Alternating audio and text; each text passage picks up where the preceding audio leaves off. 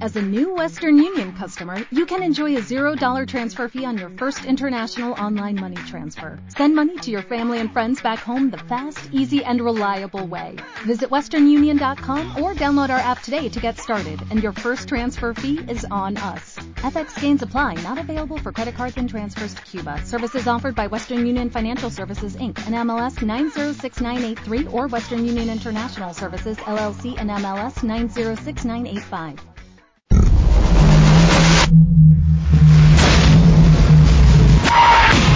Bienvenidos a Explicando el Mundo Insólito.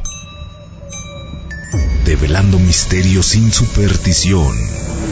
¿Existe vida extraterrestre?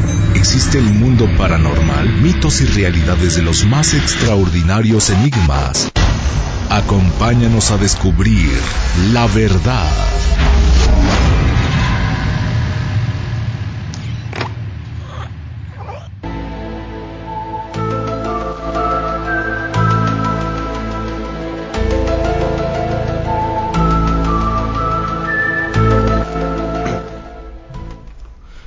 ¿Qué tal amigos? Buenas noches. Aquí con el gusto de siempre. Estamos nuevamente con ustedes, pues platicándole temas interesantes, explicando el mundo insólito, eh, la interpretación de fenómenos que vivimos todos los días, eh, fenómenos que no comprendemos bien y fenómenos que, pues a través de lo que las gentes nos van diciendo, nos van explicando de cómo funcionan, pues a veces se distorsiona la realidad.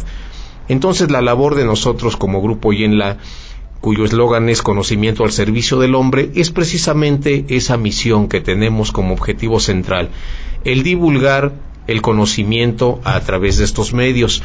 No inventamos teorías, no hacemos tesis, no, no, no somos doctores, somos divulgadores de la información que logramos recopilar, observada y juzgada a través desde el, desde el punto de vista científico, el método científico. Tenemos la preparación adecuada para ello, tenemos la forma de, pues, juntar información, platicar con gente que sabe y con todo el gusto, con todo el gusto venir y platicarle a usted. Hemos platicado, si usted recuerda, de fenómenos que hemos estado viendo últimamente, como el, el, el eclipse solar que hubo el año pasado, y así algunos detalles, vamos a hablarle pronto de la explicación concreta de lo que es el festejo de Semana Santa, en qué se basa, eh, por qué eh, se maneja como lo hacemos y demás. Pero hoy en esta noche en especial vamos a platicarle a usted de un tema que está en moda debido a la manifestación de la madre naturaleza a través del planeta en que vivimos. Es precisamente lo de los sismos, los terremotos, la sismología concretamente, sismología, tratado o estudio de los, de, los sismos. Y además es la parte de la geología que hace los estudios de estos fenómenos. Entonces, ¿la ciencia está inmiscuida? Sí, aunque evidentemente pues esta, esta ciencia de la sismología, esta rama, es joven, apenas 100 años, es joven, entonces hay mucho todavía que experimentar, hay mucho que estudiar, hay muchas teorías que poner en, eh, prueba, que catalogar y demás. Y bueno, le, doy la bienvenida aquí a nuestro investigador de siempre de nuestro grupo Yenla, José Eduardo II Hernández. Buenas noches y bienvenido como siempre. Gracias por estar con nosotros. Buenas noches, hola a todos. Y sí, efectivamente, pues este tema de los sismos está bastante de moda ¿sí? Y, creo que hay una parte fundamental que es entender o e intentar entender el fenómeno para evitar psicosis, evitar ser víctima de información falsa, las fake news que están circulando en Facebook, eh, por WhatsApp. También han llegado cadenas que hablan de un supuesto terremoto, un gran terremoto que va a suceder en próximos días. Y entonces, si tenemos el conocimiento o lo básico de este, entender lo básico de este tema, podemos evitar caer en este tipo de información. Así es, ingeniero. Bueno, pues, eh, ¿qué le parece si, si, empezamos? Sí, desde luego, eh, le aclaramos a usted eh, los términos porque en ocasiones se maneja sismo de tal intensidad, terremoto de tal intensidad. Bueno, le aclaramos a usted que en cuanto al punto de vista científico son sinónimos. Son sinónimos porque, por ejemplo, sismo viene del griego y terremoto viene del latín, pero ambos se refieren al movimiento que generan las vibraciones de las capas terrestres, entonces por ahí no hay problema.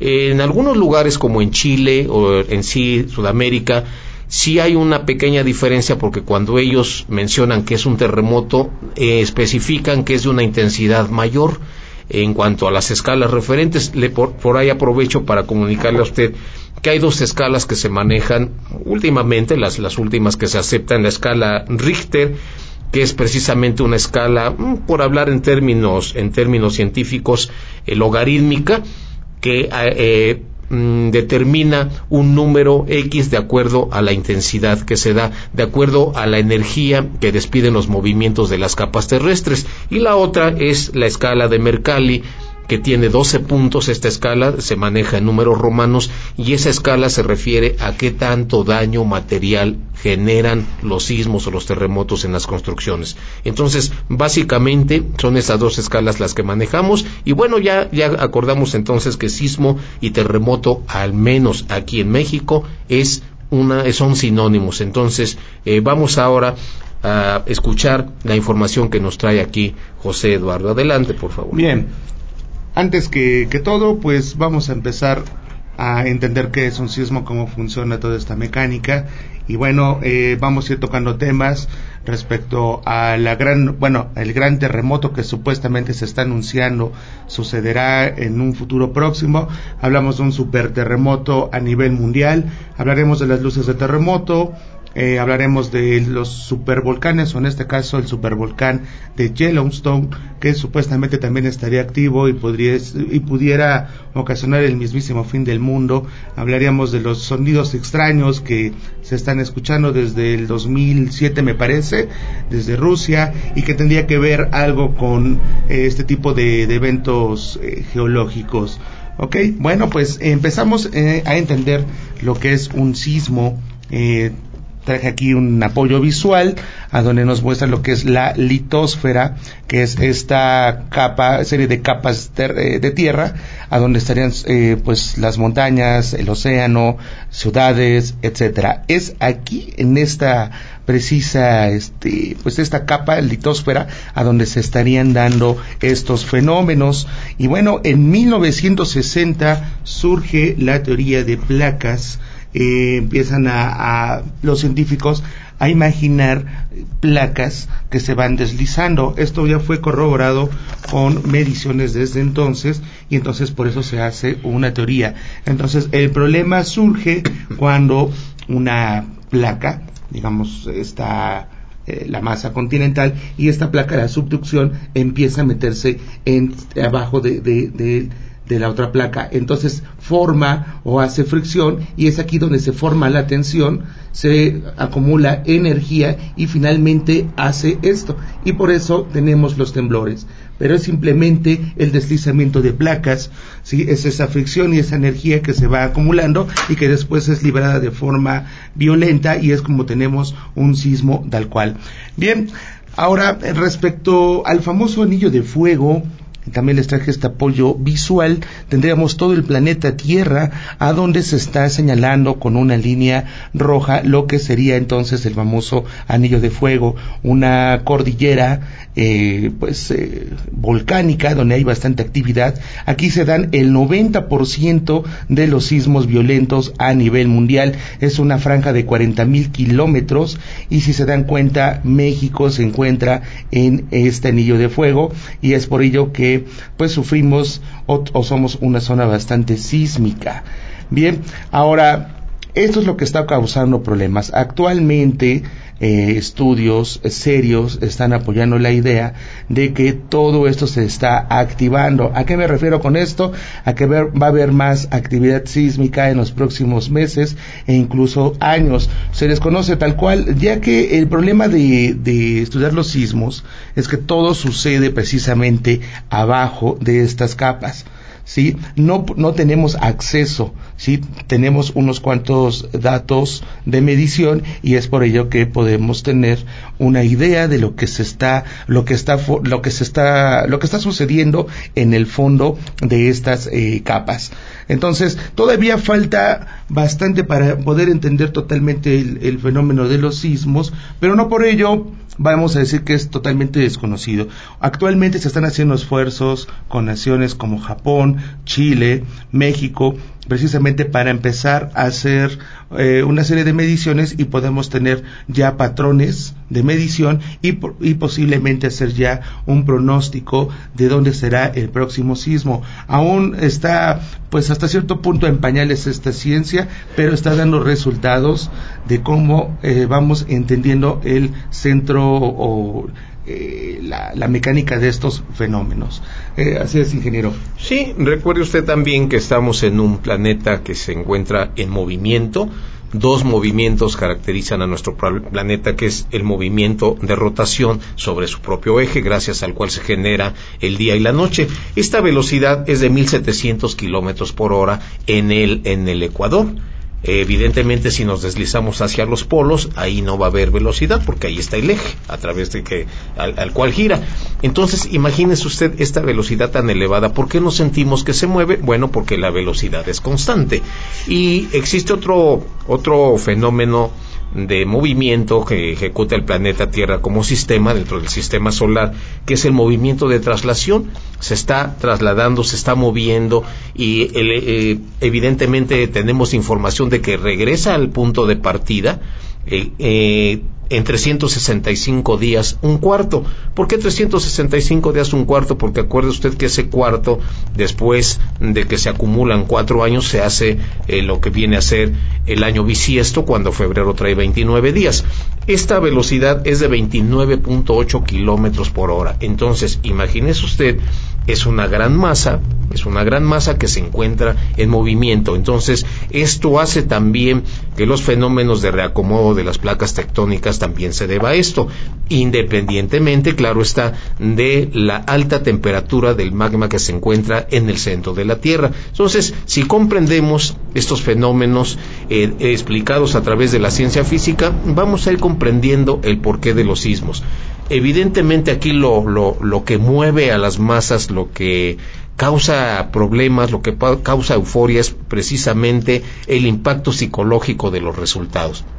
La vez pasada, en el último sismo que hubo, un viernes como a las 7 de la noche, la gente empezó a sentir que se movía y olvídense, teníamos toda la, todavía la fijación del temblor del año pasado que estuvo fuerte. Entonces la gente comienza a, imaginar o comienza a recordar lo que vivió y entonces por eso empieza la euforia.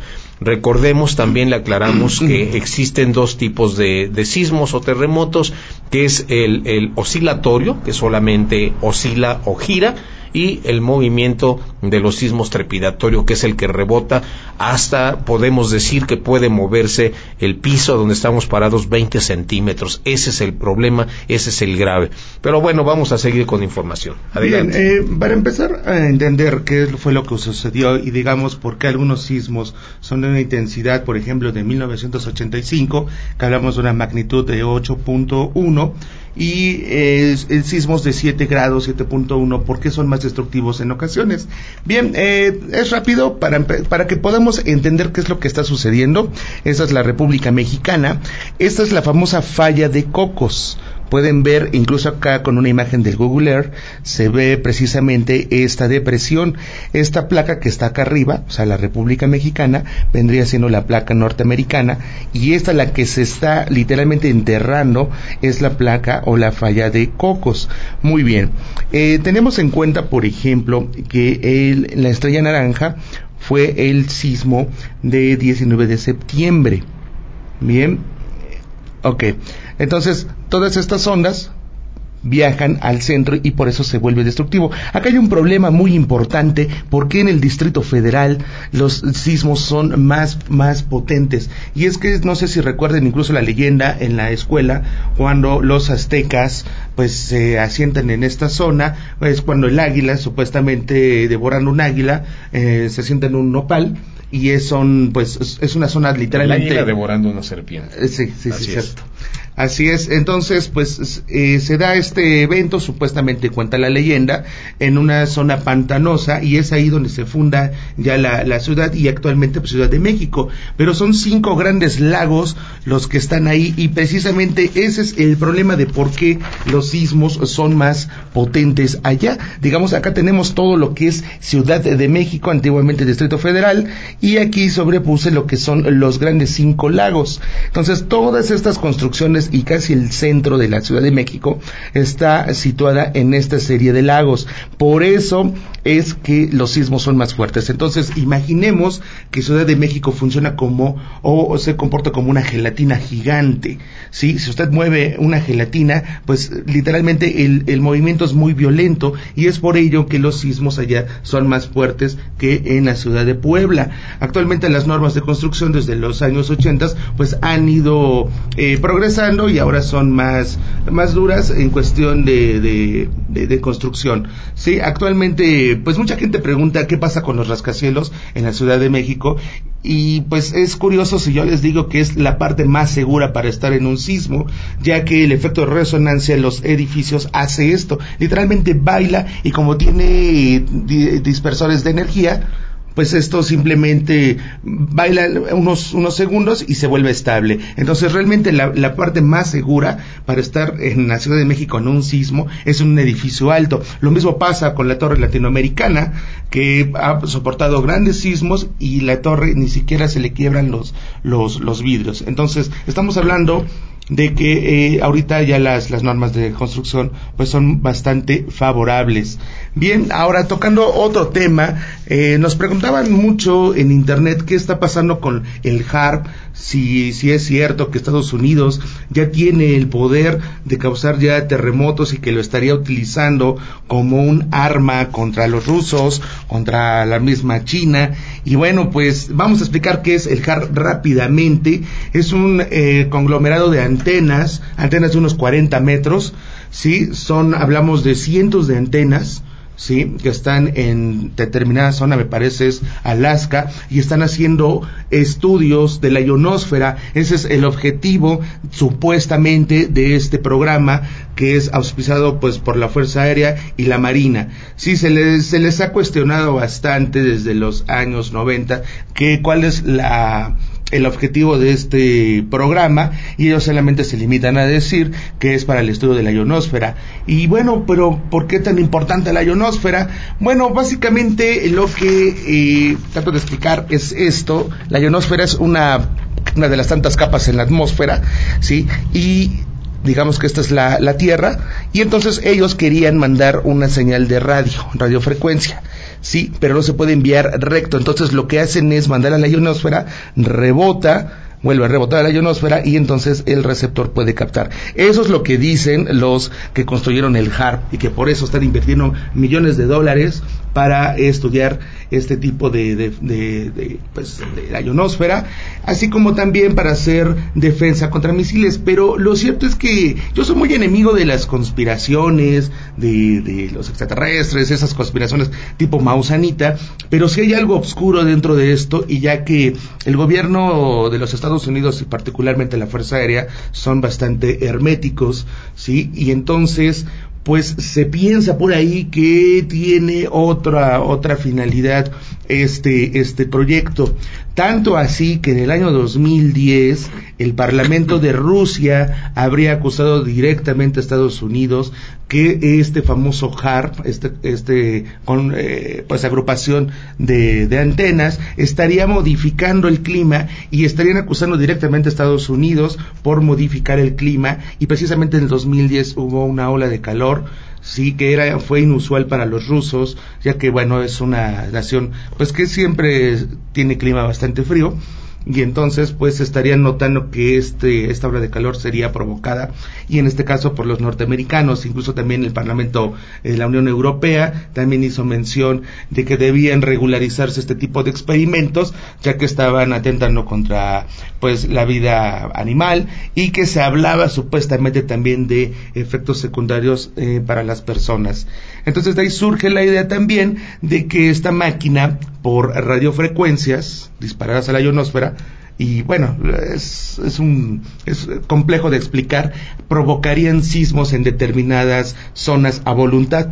Y mucho de esto fue sonado en 2008 con el gran sismo o el gran terremoto de China, Sí, porque supuestamente Estados Unidos había tenido algunas reuniones con los chinos y al terminar la reunión tiembla. Entonces ahí algunos magufos, algunos desinformadores dijeron que porque como no habían llegado a un acuerdo eh, pues político, como usted quiera decirle, eh, de comercio, los Estados Unidos dieron como represalia un sismo curiosamente se da en ese año, en esa ocasión que termina la reunión con los norteamericanos, y entonces por ahí surge ya la idea de que los norteamericanos ya tienen idea de provocar sismos. Y en este caso, pues también Rusia hace unos años también inauguró su HARP, ¿sí? Y entonces supuestamente están en disputa por generar eh, sismos. Los más escépticos sostienen que no creo que Estados Unidos, si bien es una nación bastante odiada, no creo que tenga problemas con todo el mundo, porque entonces tendrían problemas con los chilenos, con los mexicanos, ya que tiembla bastante en estas zonas. Así es, ingeniero, no sé qué opina respecto a. Sí, es, es correcto. Nos estaban preguntando que se menciona mucho el efecto, el fenómeno de resonancia aquí en lo de los sismos. Vamos a explicarlo con un, con un ejemplo cotidiano para que sea comprensible. Eh, evidentemente esto es un fenómeno físico. Fíjese usted que cuando estamos eh, con un niño en un columpio y lo empezamos a impulsar, esperamos y sabemos cuándo debemos empujarlo otra vez para que empiece a crecer el movimiento. Si lo empujamos cuando viene y chocamos, hasta lo vamos a detener. Entonces hay un punto determinado en que esperamos a que venga hacia nosotros, ahí se va a parar, ahí lo empujamos y esto va a hacer que crezca. Ese fenómeno de resonancia se da en todos los fenómenos, en, en toda la, la manifestación energética. Esto se da en el sonido también, a veces los baffles de sus aparatos cuando no, no tienen la resonancia bien calculada, vibran con la música, pero hoy en día ya está muy muy muy eh, controlado eso, ya los baffles ya no se mueven, antes bailaban solos, ahora ya no, entonces ya se cuida el efecto de resonancia en cuanto al sonido. En cuanto a la energía es lo mismo, si la Tierra comienza a moverse, y entra en resonancia, entonces el fenómeno va a crecer. Eso es lo que sucede. Eso es lo que se está cuidando hoy en día en las construcciones. Alejar la resonancia del movimiento lo más que se pueda para que los edificios no adquieran ese fenómeno y cada vez se muevan más y terminen en el piso. Entonces, así de sencillo, evidentemente tiene sus, situaciones matemáticas y demás, pero no, aquí se trata de que demos una explicación que la comprendamos de acuerdo a lo que vivimos y observamos todos los días. Entonces, ese es el efecto de resonancia. Así es.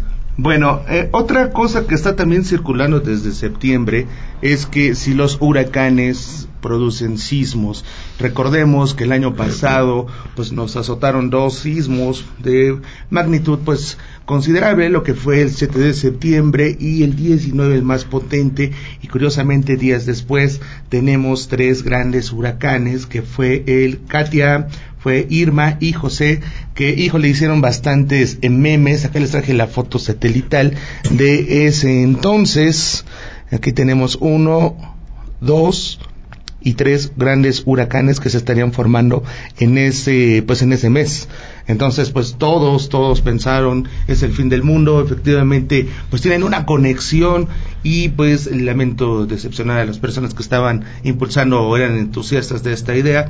Pero si fue una si bien fue una una coincidencia eh, que muy pocas veces se llega a dar eh, lamentablemente son son este fenómenos pues que son muy, muy independientes. Fue una coincidencia nada más. Ahorita no hay estudios que apoyen la idea de que esos fenómenos estarían conectados. Eh, hay algo muy importante, algo que está pasando curioso, es que el calentamiento global está haciendo ya huracanes más fuertes. Sí, esto es, es otro, es otro tema, pero vale la pena señalar que sí, efectivamente está habiendo un cambio climático, sí, y la consecuencia es que tenemos super tormentas y ya tenemos huracanes ya eh, más seguidos que tengan categoría de 4 a 5, que son los más, más potentes. Y bueno, volvemos al otro tema que es el sol. El sol tiene efecto en los sismos, ya lo había dicho incansablemente en programas anteriores, no, no tiene nada que ver. Este, pues hay personas como, bueno, no me canso de decirlo, incluso me han criticado por eso, es mencionar a Alex Bachman, este señor que sostiene que que cada que hay manchas solares en el sol va a haber sismos, aquí no sé cómo determina eso, me gustaría saber, pero bueno, esto es lo que dice este personaje. Eh, ya les había mostrado anteriormente una tabla a donde se muestra actividad solar más alta y curiosamente los grandes sismos no coinciden con la actividad solar alta. Entonces volvemos a lo mismo, es un fenómeno eh, diferente, son fenómenos muy eh, separados, vaya, independientes. Y bien, eh, pues, ¿qué otro tipo de conspiración? No sé, me acuerdo de las falsas noticias de un supuesto científico iraní que, pues, como siempre, es un nombre pues no completo, si usted lo busca en internet, pues no, no encuentra información sobre esta persona, pero esta persona supuestamente estaría anunciando un terremoto de 11 grados en todo el mundo, volvemos a lo mismo, ¿no? La falta de información, la falta de conocimiento sobre estos temas, pues nos hace presa fácil de este tipo de noticias. Y entonces también preguntaban que qué pasaba con esta noticia, para nada, es falsa. y ya investigando más allá, curiosamente los que dan estas noticias son los grupos evangelistas, cristianos, mormones, etcétera. Entonces, pues, ¿qué se tenía que hacer? Pues pues eh, inscribirte literalmente a, su religión, pagar, rezar y pues ya te salvabas de este gran terremoto de 11 grados. El terremoto más fuerte jamás registrado fue de 9.5 en 1960, es decir, ni siquiera el, de, el 10, es un hipotético el, el, escala 10. Entonces, imagínense 11 grados y varios minutos, pues se acaba todo, todo la, la civilización como tal. Así es, ingeniero. Sí, y es curioso, fíjate que me estoy acordando que, pues, eh, los abuelos, personas de, de antes, claro, tenían inclusive la idea de que cuando hacía mucho aire, cuando el aire estaba muy fuerte, también se generaban temblores. Yo me acuerdo que me comentaban cuando el aire estaba muy fuerte va a temblar, porque siempre que hay mucho aire, la tierra se remueve y termina temblando. Ya vimos, ya vimos que evidentemente no, no sucede eso. Y con relación al Sol, imagínese usted, lo tenemos a 150 millones de kilómetros. Sí tiene influencia con relación a, las, a la situación energética de otro tipo, sobre todo de orden magnético. Entonces esto viene a, a, generar problemas, detalles con las comunicaciones. E, eso es evidente. Pero que gracias a ello se generen los terremotos, definitivamente no. Imagínese usted tan solo la luz viajando a 300 mil kilómetros sobre segundo dilata 8.2 minutos en venir del Sol a, la Tierra. Entonces, si ahorita el Sol se acabara, se destruyera, teóricamente hablando, nos enteraríamos ocho minutos después. Entonces, esto hay que, hay que ir preguntando, hay que ir investigando para no caer en ideas fantásticas, en justificaciones que no son. Hay otras personas, eh, siempre le aclaramos a usted que es muy respetado la forma de pensar y sentir de los demás, pero tenemos nosotros la obligación de explicarle cuál es la realidad de la, de la verdadera explicación. Hay otras personas que creen que, se, que, que está temblando hoy día mucho porque ya somos muy pecadores, ya Dios nos debe castigar para que aprendamos y demás. Bueno, eso definitivamente tampoco funciona. El hombre siempre, ha sido hombre y siempre ha habido muertes y siempre ha habido detalles y entonces ese es otro tipo de justificación que no tampoco es por ahí. Así es, pues como lo dice el ingeniero, eh, no tiembla porque los dioses se enojen, porque no hayamos dado el diezmo, porque pues simplemente ya no, la humanidad ya simplemente ya está dejando en, primer mundo este tipo de pensamientos religiosos, ¿no? No tiembla por ello. De hecho, ahorita la, la, ciencia de, la, de, la, de los sismos, la sismología, es joven. No tenemos ni 100 años de que se empezó a medir los sismos como tal. ¿Sí? Entonces, el problema de que no se pueden predecir en parte es porque todavía no se encuentra un patrón, ¿sí? Si hubiésemos medido los sismos desde hace 300 años, hoy tendríamos ya ciclos ya bien establecidos y poder decir que dentro de 5 o 10 años la actividad sísmica va a incrementarse. Es lo que yo les estaba yo diciendo, que, simplemente es cuestión de tiempo para que esto se eh, empiece a dar resultados ya como tal la eh, investigación de estos fenómenos. Y bien, otra cosa que también es importante, perdón por lo burdo del dibujo, de, la, de la ilustración, es este señor eh, Bachman, precisamente, él dice que, que la alineación de planetas causa eh, sismos. Y el pobre señor, perdón por la expresión, tiene un diagrama como este, un poquito mejor, sí, donde está el Sol, están los ocho planetas, y él a su, pues, a su corto entender, empieza a hacer una serie de triángulos empieza a triangular según él como los ve. Yo puedo hacer acá otro triángulo, acá otro triángulo, y como el triángulo es cuestión de Illuminati, por eso va a haber sismos. Fíjense, fíjense el método que utiliza este señor para predecir sismos. La otra cosa es que ya les explicaba que no puedes predecir sismos o puedes ser un eh, eh, gurú, sí, eh, digamos, pues bueno, digamos, yo me pongo a, predecir sismos en una zona sísmica, por favor, señores, alguna vez le voy a atinar. Entonces, pues nada más para señalar el método que utiliza este personaje y que con mucha tristeza veo que tiene bastantes seguidores, mucha gente que, como ya les digo, eh, no se presta, no se da el tiempo para ah, investigar sobre este, este tema que es, no es muy extenso, digo, a nivel general para entender cómo funcionan las placas eh, tectónicas, etcétera. No se lleva ni 15 minutos en internet y entonces pues eso ya no le hará presa de este tipo de personajes, ¿no? Entonces, eh, la otra vez en el programa pasado, nada es que como pues fueron, éramos varios invitados, no teníamos el tiempo para ser un poquito más, más eh, objetivos, ¿no? ¿Cómo identificar que los videos o la información es pues oficial? Entonces, por ahí yo les decía que pues acudan a fuentes pues oficiales y pues hay algo muy sencillo, ¿no? Si usted ve en YouTube un video que dice fin del mundo, nada más ve en la descripción abajito. Si tiene la etiqueta de entretenimiento, pues no lo vamos a tomar en serio, ¿no? Pero si este, este video tiene en su etiqueta ciencia y tecnología, entonces usted como eh, persona que está viendo el video debe exigir una fuente o fuentes. ¿Sí? Siempre, siempre visite estos videos, pero vea usted las fuentes y es ahí donde entonces nos podemos dar cuenta que efectivamente esta información es falsa o es verdadera. Las fuentes de segunda mano, como una revista científica, etcétera, también son válidas. Ahora, si en el video lo está explicando un físico y en un video de física, pues no requerimos fuentes, ¿no? Entonces, pues básicamente es eso. Presta usted mucha atención a las fuentes, no se deje pues llevar por lo primero que le vendan. Esta, a veces estas personas venden humo como verdades.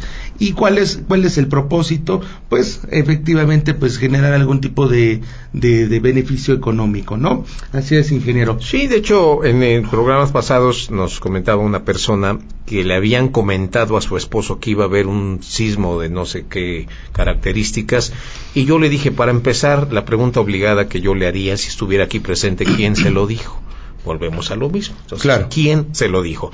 Esa es una cuestión que usted también debe tomar en cuenta. Y otra situación especial eh, que estaban comentando mucho la UNAM con relación a las, a las eh, alarmas que suenan en las diferentes ciudades a donde ya hay, decía que eh, lo que genera, entre otras cosas, es un impacto psicológico muy fuerte, muy negativo. Pero evidentemente si se cambiara ese tipo de alarma como lo habíamos comentado en un supermercado, que si había un robo ponían música de Queen, pues la persona, las personas se van a enterar tarde o temprano y de todas maneras se van a dar cuenta que es una alarma antisísmica. Entonces aquí lo que tenemos que hacer es comprender el fenómeno. Inclusive una persona nos decía, cuando empezó a temblar, yo, bueno, yo les había dicho a mis hijos, saben que si llega a temblar hay que disfrutarlo, es muy bonito, se siente bonito, es emocionante, el planeta se está acomodando, el planeta es un ser vivo. Le explicó todo eso a los niños y cuando tembló estuvieron bien tranquilos, evidentemente ya por dentro pues pensaba diferente, pero los niños no se asustaron tanto. Entonces, esto es como cuando en México, bueno, en toda Latinoamérica, se nos habla sobre la muerte, nos da miedo desde, desde pequeño, nos empiezan a decir el muerto y no veas esto y ya se murió y genera tristeza. Y entonces nos vamos haciendo un impacto psicológico que así lo vamos a manejar, pero en el Japón inclusive cuando hay muertes, ellos se ponen contentos porque la persona ya progresó. Ellos se visten de blanco porque están alegres, no están tristes. Entonces, eso es lo que necesitamos también comenzar a modificar en las instituciones educativas. Todos tranquilos, vamos a analizar el, el asunto. Claro que sí pues habrá sismos muy fuertes que generen problemas. Pero si nos ponemos a pensar desde antes de que se genere, es como salir a un partido de fútbol y estar conscientes de que ya perdimos porque vamos a jugar contra Brasil antes de jugar. Entonces, esos son detalles que tenemos que, que ajustar. Y otra situación que les va ahorita a recomendar aquí, Eduardo, es que ustedes se organicen como familia, sigan un método muy práctico de tres pasos, ahorita les va a comentar él, porque aquí el asunto es que eh, nos recomiendan siempre que platiquemos con nuestras familias y lleguemos a un acuerdo. Saben que cuando llegue a temblar eh, y no nos veamos, eh, vamos a reunirnos en tal lugar, vamos a tener nuestros papeles listos. Eso es precaución, no es otra cosa. No somos, no somos pesimistas al organizarnos, pero sí ponernos de acuerdo porque cuando llega a temblar, la gente se desespera, se aglomeran las calles, se generan más accidentes, la línea de teléfonos se cae, no podemos comunicarnos y esto genera pavor. Entonces, hay que trabajar mucho sobre los impactos psicológicos de los fenómenos. Entonces, tomemos en cuenta eso y más adelante les explicará aquí Eduardo qué es lo que deben o debemos, debemos de hacer. Así es. Bueno, respecto a la alerta sísmica, eh, cómo funciona. Les voy a explicar de una forma muy básica, ¿sí? Y bueno, vamos a usar nuestro mapa de Google muy bien, si el sismo es en esta parte que es la falla de Cocos, si sucede, digamos, acá en esta estrella, empiezan las ondas. Recordemos que estas ondas sísmicas que van eh, desplazándose viajan a 4 kilómetros por segundo. Imagínese usted, es una velocidad bastante alta. Entonces, en toda esta zona del Pacífico se cuentan ya con sensores. Entonces, cuando el sismo es detectado por un sensor, manda la señal al satélite regresa y la coteja con otros dos o tres eh, sensores que estén alrededor y con una vez que ya se confirmó que es un sismo, entonces se vuelve a enviar al satélite y el satélite nos la manda a nuestros celulares. Todo esto en dos segundos. Imagínense eh, la tecnología como ya avanzó y que en dos segundos suceda todo este proceso.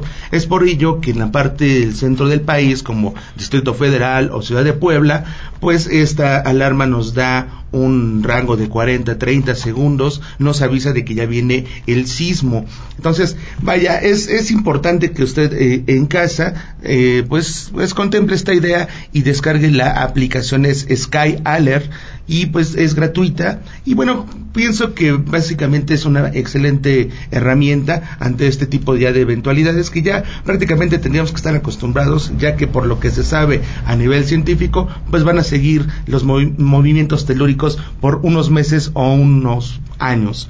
Entonces, eh, incluso hay dos tipos de, alarma y vaya, mm, no está por demás poner el, sonido, ¿no? Que hay dos tipos de alarma, uno para un sismo leve y la otra que es ya el sismo ya pues de magnitud más, más fuerte, ¿no? Entonces, esa vendría siendo la... la esa vendría siendo para un sismo pues el leve entonces la otra que pues ya vendría siendo ya para un sismo ya considerable, sería esta. Es ahí donde pues tenemos que salir de casa o simplemente resguardarnos, ¿no?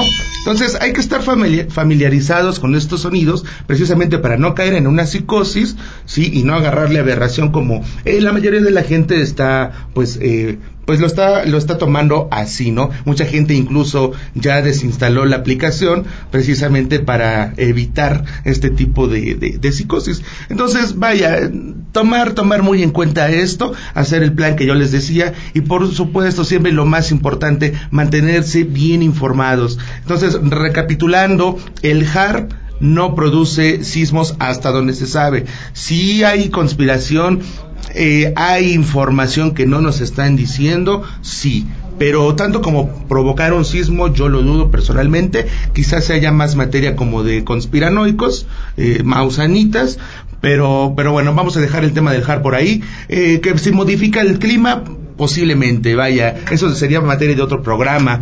Este, el Sol, eh, la alineación de planetas, señor Bachman, pues hay que desecharlo, hay que poner una tacha enorme a este señor. Este, pues cuestiones bíblicas también nos habían dicho, ¿no? Que ya estábamos en una situación ya eh, que, que, Dios estaba molesto y que los grupos evangelistas pues están anunciando, ¿no? Yo desde que me acuerdo, ¿verdad? Siempre lo hemos hablado acá, desde 1999, el año 2000, 2004, 2012, están hablando de ello.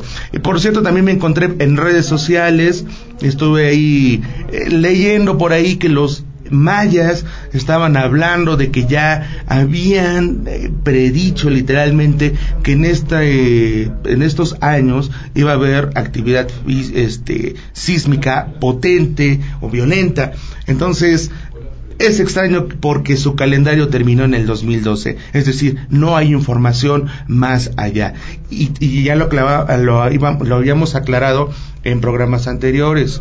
¿sí? El calendario maya simplemente anunciaba el fin de una era, una era en su calendario, ¿sí? Y no precisamente tendría que pasar. Acá el ingeniero le había dicho hace en otros programas está el calendario chino, está el judío y ya nada más que acá en occidente pues usamos un determinado calendario y no pasa nada, ¿eh? Entonces, esto no tiene nada que ver con fuerzas obscuras ni malignas, simplemente son, son hechos naturales que la ciencia está investigando precisamente para entenderlos y en el futuro poder ya predecirlos como tal. Entonces, pues no hacer caso de este tipo de cosas. Otro tema que yo les quería comentar es el, el famoso este fenómeno de luces de terremoto qué es lo que, lo que está sucediendo en, en este tipo de, de, situaciones, ya que desde hace muchos años eh, la gente, pues, eh, había dicho que antes de un sismo veían luces en el cielo, fuera de día, fuera de noche. Entonces, la ciencia no tomó mucha seriedad en este tipo de cosas hasta que en años recientes las cámaras ven que actualmente hay bastantes cámaras en el mundo, ¿sí?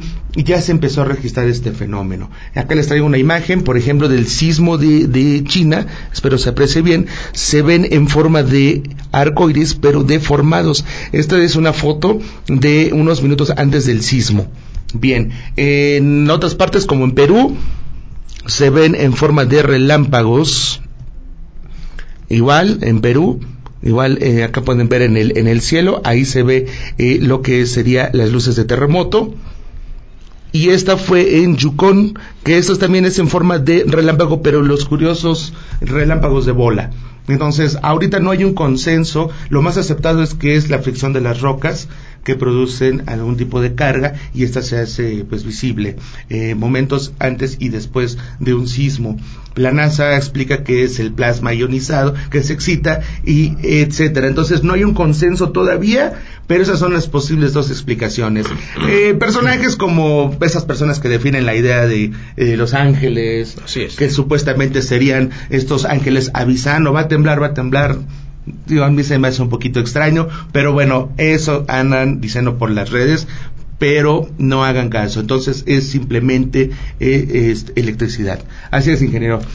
Claro, evidentemente tomemos en cuenta que lo que impacta nuestros sentidos es lo que la ciencia trata de explicar, eh, formular sus leyes y, sus justificaciones del por qué se maneja así.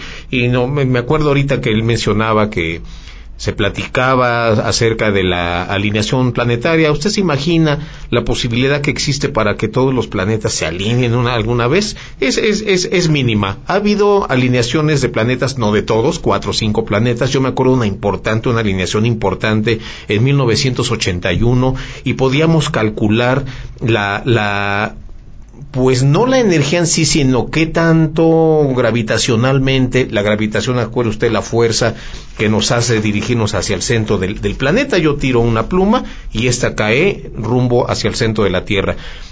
Calculando si se alinean, eh, se viene a reforzar la fuerza de atracción, la gravedad, y podemos tener los cálculos matemáticos. Lástima que ahorita no se, no se puede hacer, nos dilataríamos influye menos, tiene menos fuerza gravitacional la alineación planetaria que la misma Luna, que la tenemos a 354 mil kilómetros de distancia. Entonces, por ahí tampoco, tampoco es funcional ni es la explicación científica de que esto pueda generar terremotos. Vuelvo a lo mismo, lo único que genera son impactos psicológicos, son problemas psicológicos gracias a la santa y bendita ignorancia que tenemos los seres humanos. Entonces, por ahí tampoco es justificable y bueno, eh, me interesa que les platique sobre la, el método este que habías comentado en la otra estación de radio que tienen que hacer para Ah, claro, claro. Por favor, sí. Sí, este, respecto a esto, pues ya se los había comentado, sí, son tres cosas fundamentales, sí. Eh, la aplicación, la aplicación de esta de Sky Alert es fundamental y más en este, en esos momentos que está viendo, pues hay un problemillas ahí sísmicos en el planeta.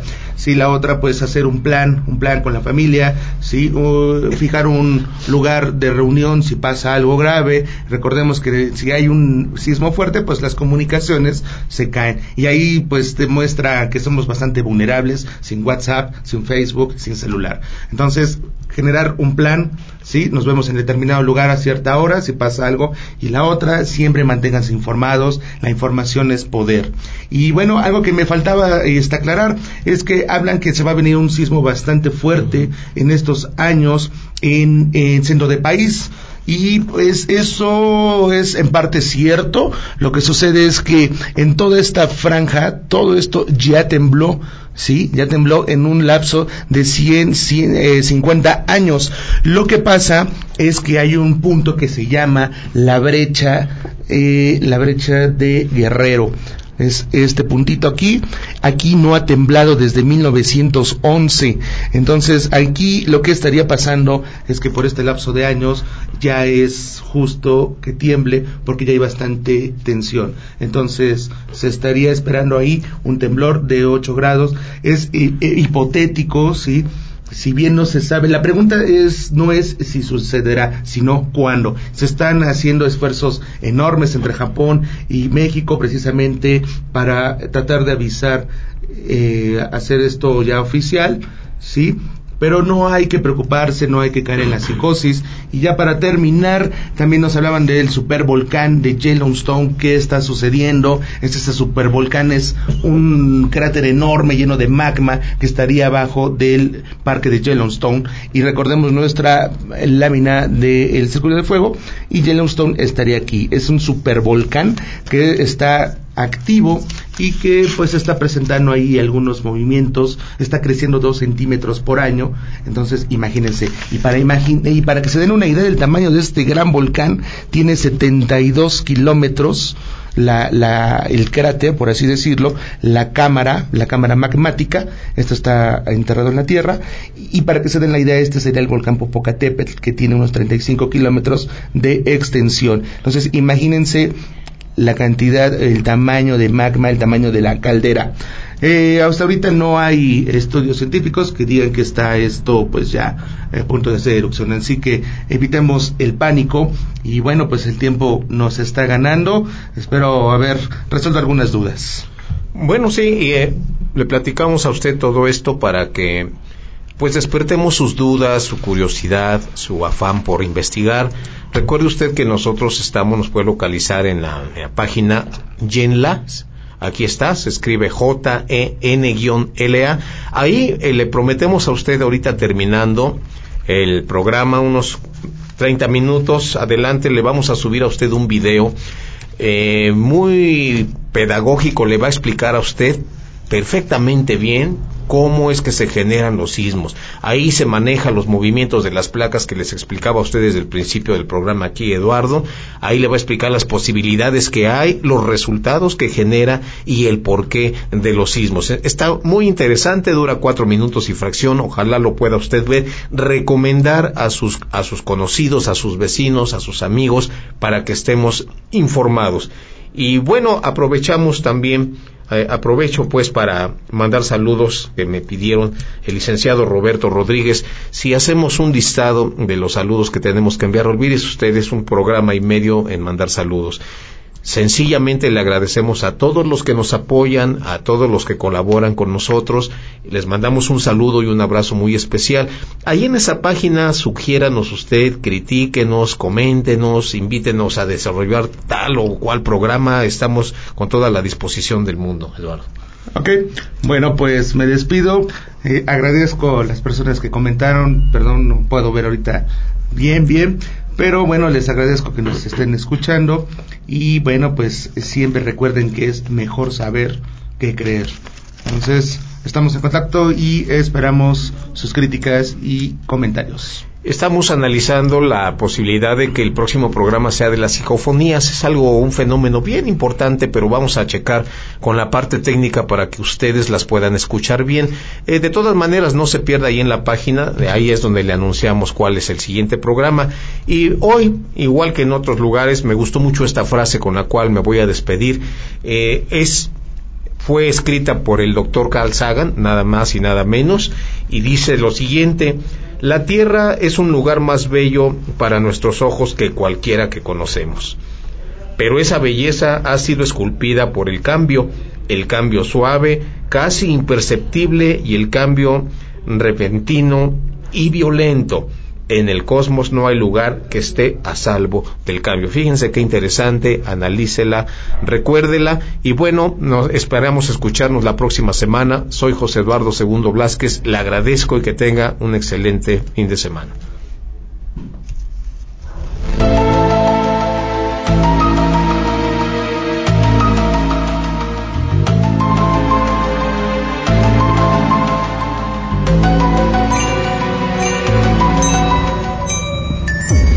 Acabas de escuchar Explicando el Mundo Insólito. Acompáñanos en la próxima emisión, todos los martes a las 19 horas. Develando misterios sin superstición.